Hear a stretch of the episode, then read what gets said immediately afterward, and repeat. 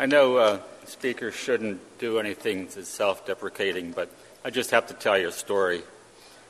My public speaking abilities uh, goes back to uh, high school when uh, I was uh, a member of Future Farmers of America at uh, Voc Tech School, and uh, I decided I wanted to compete in public speaking. So I did. I uh, had my English teacher uh, help me with with uh, my outline and what I was going to say, and the day came and and went, and uh, I had to come back to school. And my teacher asked me, "Well, how did you do?"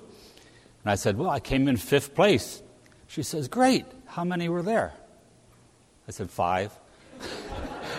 so, so that, that was a start. uh, it's not quite as um, harrowing as it is uh, sometimes, but uh, I know most of you, so it's not too bad. So uh, we're going to study Jonah chapter 4, finally. Um, it's been a while. We've gone through the first three chapters uh, in past months. Uh, so I'm going to be talking about uh, a comparison and a contrast between Jonah and Nineveh. The first verse there says that it displeased Jonah exceedingly, and he became angry. So let's take a quick look back at those first three chapters as a refresher to see how Jonah got to this point.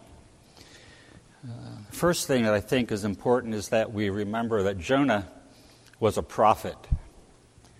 A prophet who was commissioned by God to go to Nineveh because of its wickedness, and he was supposed to preach to its destruction. But Jonah decides to disobey God and take a ship in the opposite direction. There are some pagan sailors, when they got rid of their evil ways, were more in harmony with God than Jonah was. Then we see the great fish and Jonah's change of heart. He prayed and God relented. Jonah called for help and God answered. This prayer is not for God to save him from the fish, but it was thanksgiving for being saved by the fish. It's interesting that he did not pray for God to save the pagan sailors, but he did thank God for saving him. Again, God commissioned Jonah a second time. This time, Jonah decided to obey. But because of the prophecy that he delivered to the Ninevites, the city repented, and God relented. Okay, let's go back to chapter 4, verse 1. It said, But it displeased Jonah exceedingly and he became angry. Why? Well, I'll go back to chapter 3, verse 10, where it says, God saw the works of the Ninevites, that they turned from their evil ways, and God relented from the disaster that he said he would bring upon them, and he did not do it. That is why Jonah was angry. Again, here in Nineveh, the pagans were more in harmony with God than Jonah was. Jonah was characterized by displeasure, which can be translated evil. If we look at it, Nineveh's repentance would have been a logical move for them. Given the message that Jonah preached, once doom had been pronounced and then confirmed by other means, these other means at the time, uh, around that time, was a solar eclipse and famine within the land of Nineveh. So, being the pagans that they were, they were afraid. So, the Ninevites would naturally seek to avert their destruction. Once Jonah presented his message, the remaining sequence of events was practically inevitable. The people would repent the Lord would relent. And Jonah should not have been surprised that they repented, for repenting was their only logical course of action. So, what instigates Jonah's anger is this entire chain of events that was taking place. Jonah had foreseen it all from the moment of his call from God. This is the reason why Jonah fled, and he tells us as much. For Jonah, it has been a no win proposition from the start. He realized that if he went to Nineveh and pronounced its doom, the people would certainly make some attempt to appease an angry deity. But what did they know about the Lord and his demands? Their spiritual perception was extremely naive, thus making it impossible that they could have any understanding of what they were doing. Remember, they were pagans. Yet Jonah knew that God, because of his attributes, would accept their shallow repentance anyway. Nineveh did not trust God as their God, but they repented of their evil ways anyway. As an Israelite at this time, the Gentiles were looked down upon, and Jonah must have had a distaste for their participation in God's mercy. Verse 2 says So he prayed to the Lord and said, Ah, Lord, was not this what I said when I was still in my country? Therefore, I fled previously to Tarshish, for I know that you are a gracious and merciful God, slow to anger and abundant in loving kindness, one who relents from doing harm. So now, Jonah was revealing the real reason for his actual flight to Tarshish. From the very beginning, Jonah had, had understood the gracious character of God. He had received a pardon from the fish, but he didn't want Nineveh to know the mercy of God. The steadfast love of God, when extended to Jonah, filled him with thanksgiving. But when it was extended to the Ninevites, it filled him with anger. Verse 3 Therefore, now, O Lord, please take my life from me, for it is better for me to die than to live. Does that sound like some people today that you might know? Life isn't going the way they want, and they say, Oh, I wish I was dead. It can't get any worse. But for Jonah, perhaps he was expressing the reality of breaking his vow to God a second time. After all, he was a prophet. He was supposed to be speaking the word of the Lord. Some of the expressions in this verse can be found in Jonah's prayer in chapter 2, where he was grateful that his life was brought up from the pit and his fainting soul was revived. Jonah realizes that he had done nothing to deserve being rescued his salvation was by, the, by grace alone. Ironically, when God extends the same mercy to the Ninevites, Jonah wishes to die. Then the Lord said, Is it right for you to be angry? God is not being near as hard on Jonah as he was when he was rebuking Job. This verse caught my attention and I had to go back to the book of Job. Job 38, verses 1 to 4 says Then the Lord answered Job out of the whirlwind and said, Who is this who darkens counsel by words without knowledge? Be prepared, uh, or prepare yourself like a man. I will question you, and you shall answer me. Where were you when I laid the foundations of the earth? Tell me if you have understanding. Wow. when reading scriptures, has God ever rebuked you uh, for things you have done or things that you should have done that you didn't do? So, what did Jonah do? Did he think twice about what he said? He didn't answer God at all. He went out of the city in verse 5 and set on the east side of the city. There he made himself a shelter and sat under it in the shade till he might see what would become of the city.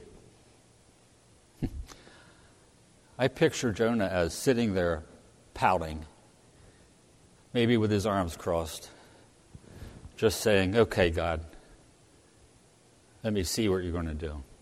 He was hoping that God would relent with his mercy and return to the destruction of Nineveh.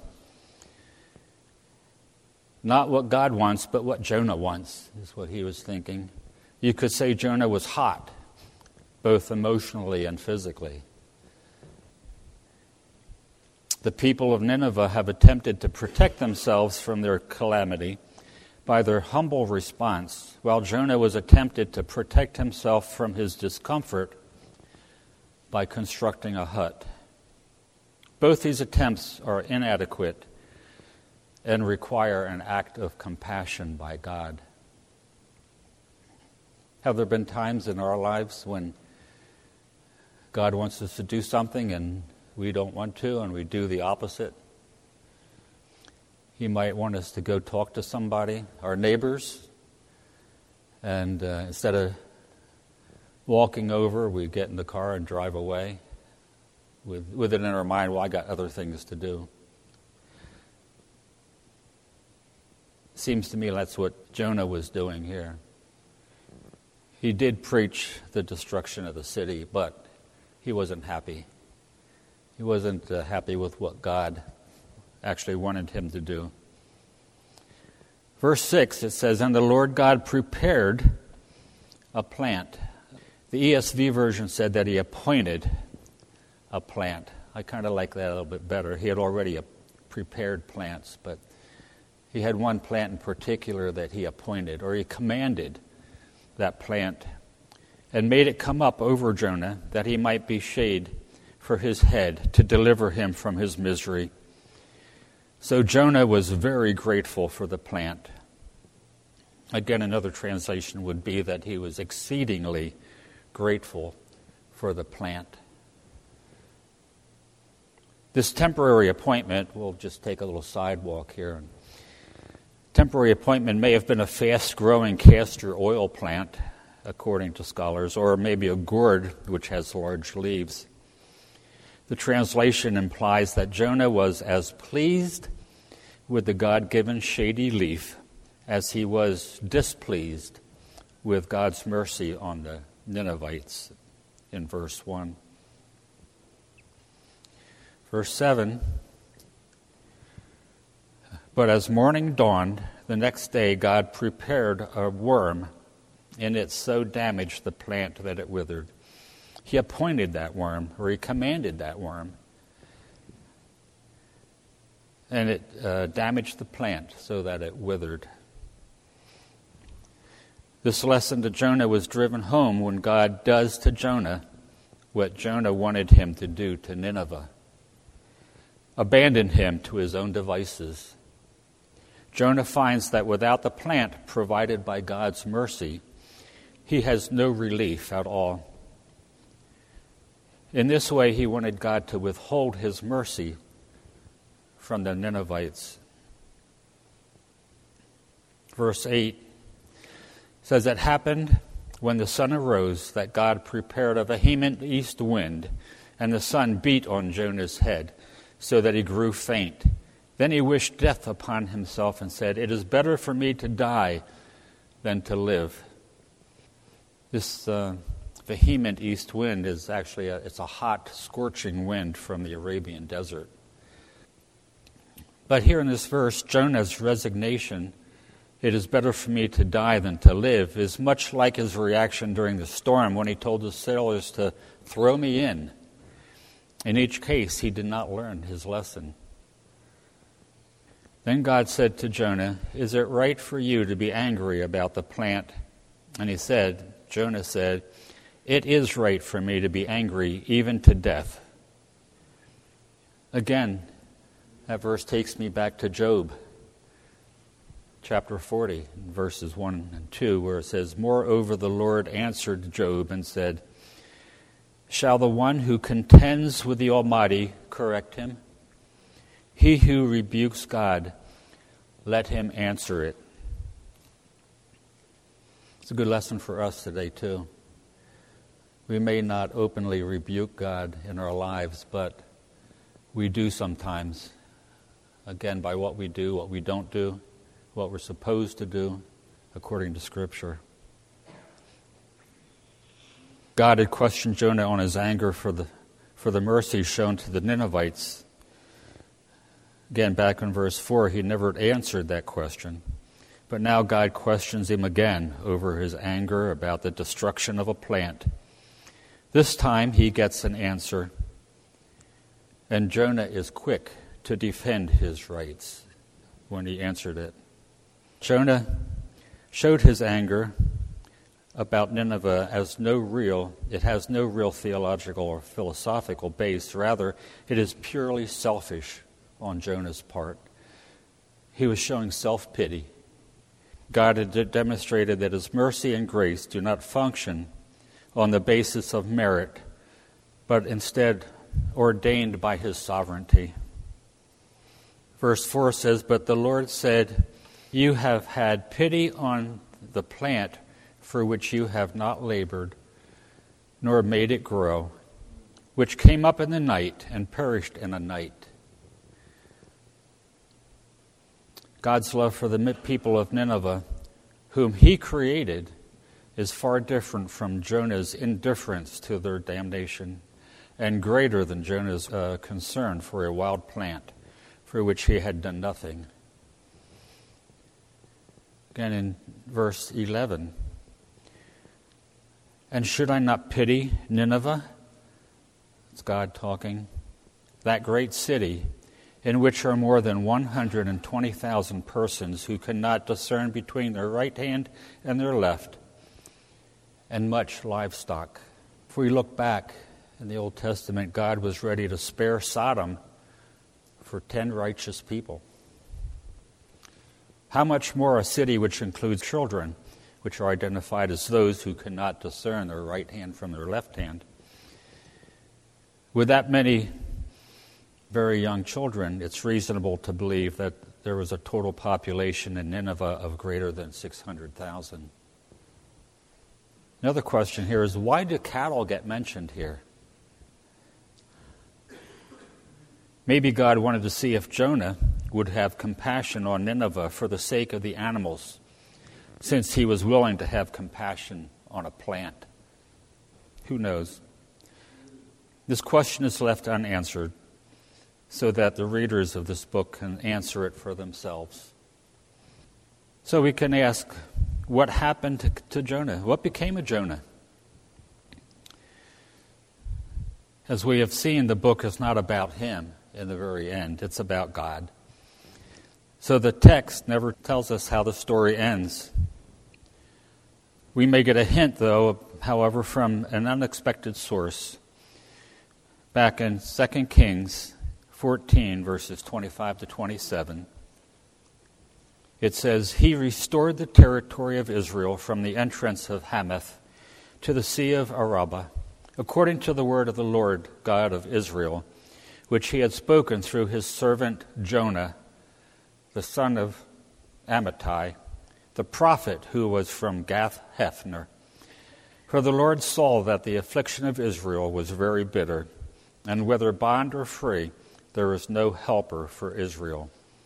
And the Lord did not say that he would blot out the name of Israel from under heaven, but he saved them by the hand of Jeroboam, the son of Joash.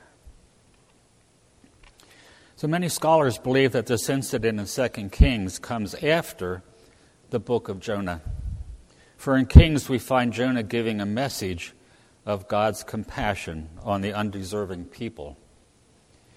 They, uh, the explanation given by the narrator of Kings even sounds a bit like God's assessment of Nineveh at the end of Jonah. The Lord had seen how bitterly everyone in Israel, whether slave or free, was suffering, and there was no one to help them. Perhaps Jonah learned the lesson of God's compassion after all and spread the news to the northern kingdoms of Israel. We don't know for sure, but we think that's what happened or how it happened. It has often been noted that the book of Jonah teaches obedience to the command of the Lord. That is certainly true, but we could not stop there. Jonah learns the hard way that in some matters the choice is not whether to obey or disobey, but it is whether we yield to God's command or leave Him no choice but to drag us to obedience. There are times when God will not be denied. We will go willingly, grudgingly, or by pure force, but we will go. Another lesson learned by Jonah is that God is not limited to human perception or understanding of him. Finally, we are Nineveh. Our lives parallel the Ninevites as they sought God's mercy we need to seek the mercy and salvation provided by Jesus Christ. We see in Jonah a spiritual pride that we should all strive to avoid. Jonah feels that he knows best how God's work, and he even disregards God's attempt to lead him out of his misconceived ways. Our job is to follow, not to understand the directions of Jesus Christ as he guides our lives and ministries? Do we have a heart that is like the heart of God? Thank you.